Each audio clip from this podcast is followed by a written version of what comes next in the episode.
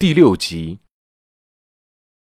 第二天凌晨大概一点半，司法鉴定处某个房间内闪出微弱的光，这处灯光把黑暗撕裂开，大概有五分钟的时间后便熄灭。一分钟后，一个男人从刑侦支队大门走出，他回头看了眼刑侦大楼几处还亮着灯的房间，心有余悸地攥紧手。男人左转，快步离开大门，径直走向下一个路口。他看到不远处有一辆久违的黑色辉昂，他快步走到后座右侧，门打开，然后钻进去。车内很安静，前排只有驾驶室坐着一个人，那个人双下巴照射在后视镜里，他看了眼后视镜，嘴巴蠕动起来。带来了吗？我，男人似乎鼓足了勇气。今天是最后一次，真的，我不想再做了。这个东西难道你就不想要吗？胖男人手抬起的时候，握着一个厚重的牛皮纸信封，又没让你杀人放火的，偷个东西至于吗？这和杀人放火没什么区别啊！这是偷窃证物，抓住要判死刑的。前半句话，男人是小声的说，后边是故意的说给驾驶室中的男人听的。这真的是最后一次，我不想做了。这胖男人用行动打断了后座男人的话，把手中的信封丢给他，手举在半空中。啊！东西给我吧，男人似乎没有收信封的意思。胖男人探出头看向他：“你什么意思？从你一开始这么做，你就应该想好自己今后的打算，不要一副我逼你的样子。是这玩意儿在逼你。”胖男人说完后，把信封又拿起来，又一次丢给了男人。男人身子颤抖了一下后，把信封拿起，伴随胖男人的一句“这就对嘛”，他把一个小瓶子和一张 A4 纸递给胖男人。我真的是受够了，能不能以后，以后换成别人啊？换成别人。胖男人把东西塞进了储物格。你给我找吗？黑色辉昂调转车头，扬长而去。男人口袋少了点什么，但手里却多了一个厚重的牛皮纸信封。他懊恼，想大吼一声出气，可是他不能，他只能咬牙切齿的攥紧那个信封。他抬起脚踢向了路边的垃圾箱，金属外壳轻微凹陷下去。当脚离开，又恢复如初。男人继续往前走，在一辆停泊在停车位上的银白色轿车旁停下。他开锁，钻入驾驶室，把那个信封丢进了副驾驶室。他看着副驾驶位置上的信封，伸出手，并打开，里面是崭新鲜红的一沓百元大钞，从厚度上估计。大概不低于三万。男人鼻子发酸，把钱丢在一边。他趴在方向盘上大哭起来。不知过了多久，可能是十几分钟，他突然笑了。他在车中大吼，想把所有的郁闷发泄出去。男人的吼声变得沙哑，才停止。他似乎从口袋里掏出了什么，被他塞进了储物格中。孙达的家中，他已经不止一次从床上爬起来，走向厨房，打开冰箱的冷藏室。他的老婆跟着从床上起来，走向孙达，环腰抱住他。他老婆贴在孙达的耳边问：“这什么东西啊？你把他带来家里就魂不守舍的，半个小时你已经起来看了六次了。”孙达对于夫妻关系经营的还算是有道，虽然已经结婚多年，他们的关系还是和刚处对象时那样亲密。这是我工作要用的东西，最近单位没地方放，就先带回来。我担心会丢了。那是一个金属盒子，从外面无法看见里面究竟放的是什么。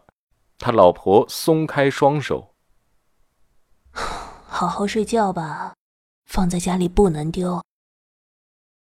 孙达不舍得看着那个金属盒子，把冰箱门关上，环腰搂住老婆的腰，走回了卧室。好的，我们回去睡觉。李安整着双手，看着黑乎乎的天花板。昨天中午跳楼少女的音容笑貌在他的脑子里浮现，女孩的跳楼仿佛不经意是自己造成的，怕不是要纠缠自己一辈子了。而看守所里，周勇靠在墙边盯着墙角发呆，他啧啧嘴，刚才他又一次的从那个挥之不去的噩梦中惊醒。手边没有酒，现在他该怎么度过这个漫长的夜晚呢？曾经经历过的一幕幕都出现在他的脑海里，那些人、那些事，就像几小时前才发生过的一样。一具具残破的少女尸体，一个个因为物证丢失而懊恼的警员，还有那一条摸不清脉络的大手。周勇小声嘀咕着：“这么做，真的可以吗？”这是一次没有胜算的豪赌。如果让他再次选择，恐怕周勇还会义无反顾的去做，因为自己已经毫无牵挂，没有什么牵挂就无所畏惧。周勇起身，双手扶地。现在没有酒精的麻痹，只能想办法把自己的精力给耗光，好好的睡一觉。要不然等天亮了，自己将没有精力迎接新一轮的审讯。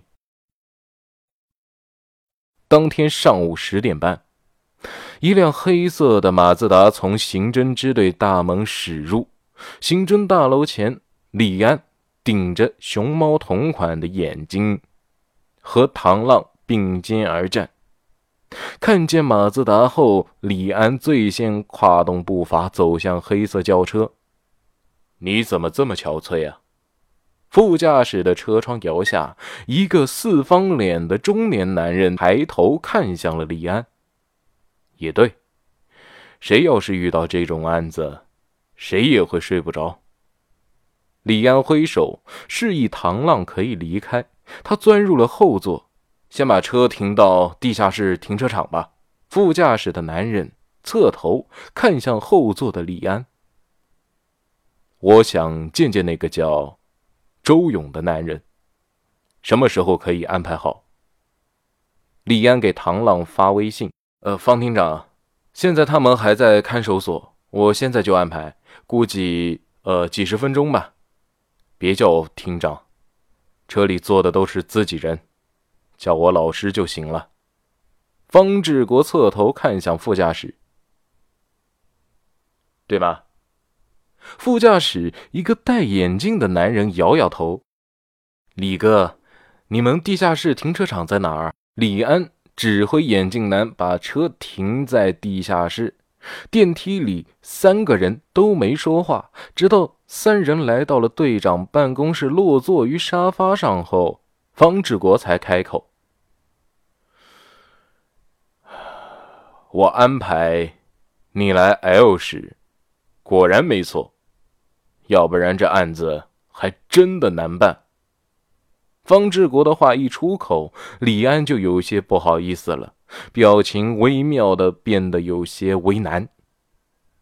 呃，昨天老师你打电话给我，我还有些吃惊，没想到你这么消息灵通啊，呃，什么都知道。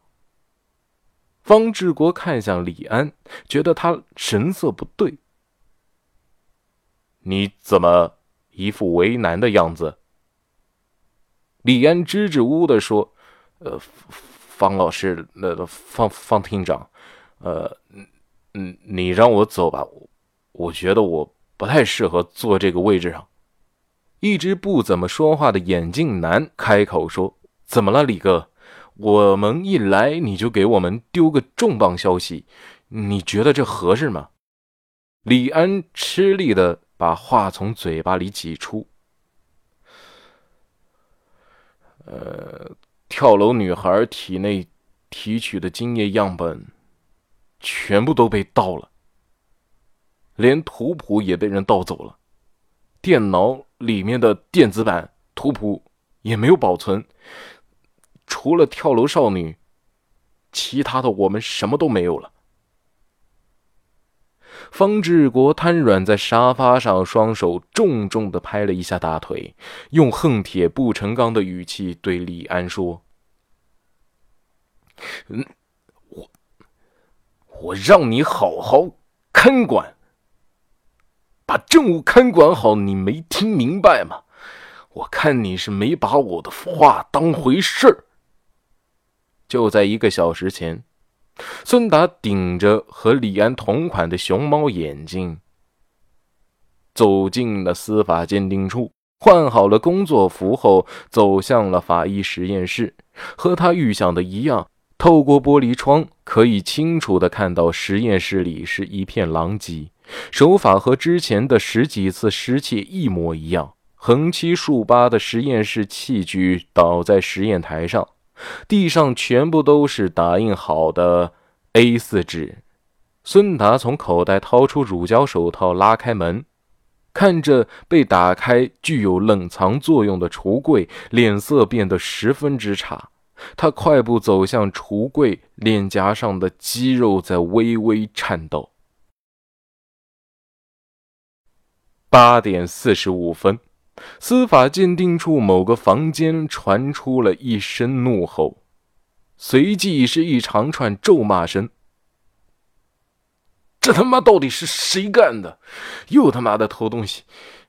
这里除了证物，一点值钱的都没有，有什么好偷的？要是被我揪住，我倒是要看看你的心是什么颜色。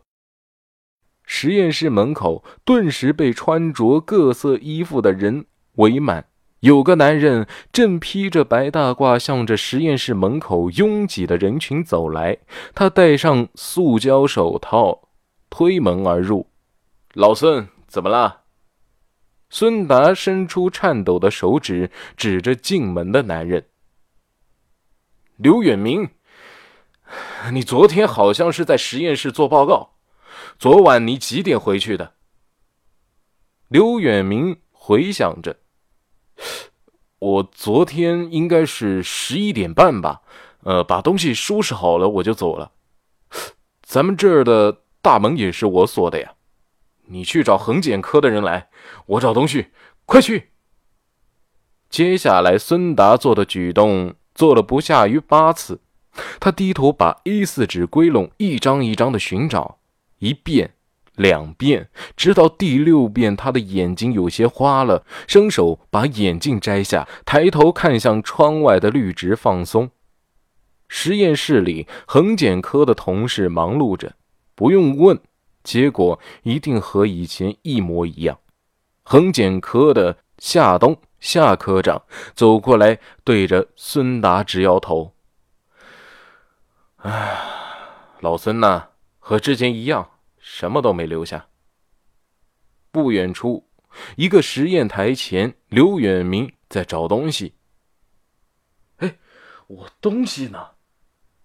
孙达走过去问刘远明在找什么东西。刘远明只是一个劲的翻找，最终什么都没有。我昨天把钱包落在落在抽屉里，怎么找不到了呢？实验室再次失窃。除了死者体内提取的精液样本理所应当的失窃外，法医助手刘远明的钱包也被小偷给顺手牵羊带走了。孙达去监控室调取监控，监控录像时间显示为二零一九年八月十四日二十三时三十二分十五秒。刘远明站在司法鉴定处外，他面对着摄像头，把玻璃门锁死后离开。在二零一九年八月十五日零时十分二十五秒时，突然监控时间跳动了一下，变成了零二时零分零八秒。孙达指着跳动的时间，问监控室的同事：“小马。”这是怎么回事？呃，我也不太清楚啊，可能是断电了吧。我去看一下电闸。小马说完就离开了监控室，不一会儿就回来了。孙法医，电闸没有被人给动过的痕迹啊！我刚才呃也打电话给供电公司了，他们说今天夜里啊，呃永明路的电缆啊发生了故障。有将近一个多小时的瘫痪抢修，时间刚好是对上的，呃，可能是因为这个原因吧。我们的监控也没有蓄电功能，所以失去了一些画面。哎，双法医，孙达跑出了监控室，一股无名的怒火涌上了心头，因为监控设备出现故障，没有留下小偷的画面。他早在发生失窃事件后，就不止一次的向上面。申请更换监控较好的监控设备，可是上面总是以一些理由给搪塞过去，申请一而再、再而三的被驳回。李安坐在办公室，门被人以报丧的手法给敲响，他对着门外说：“请进。”办公室的门被孙达打开。李队，实验室失窃了。李安看向孙达，用难以置信的语气说：“东西还在吗？数据库匹配结果怎么样了？”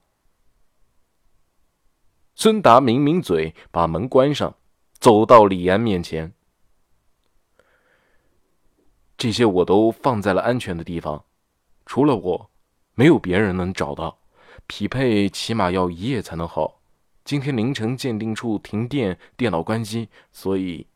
匹配被迫终止了。亲爱的听众朋友们，本集播讲完毕，感谢您的收听，我们下期再见。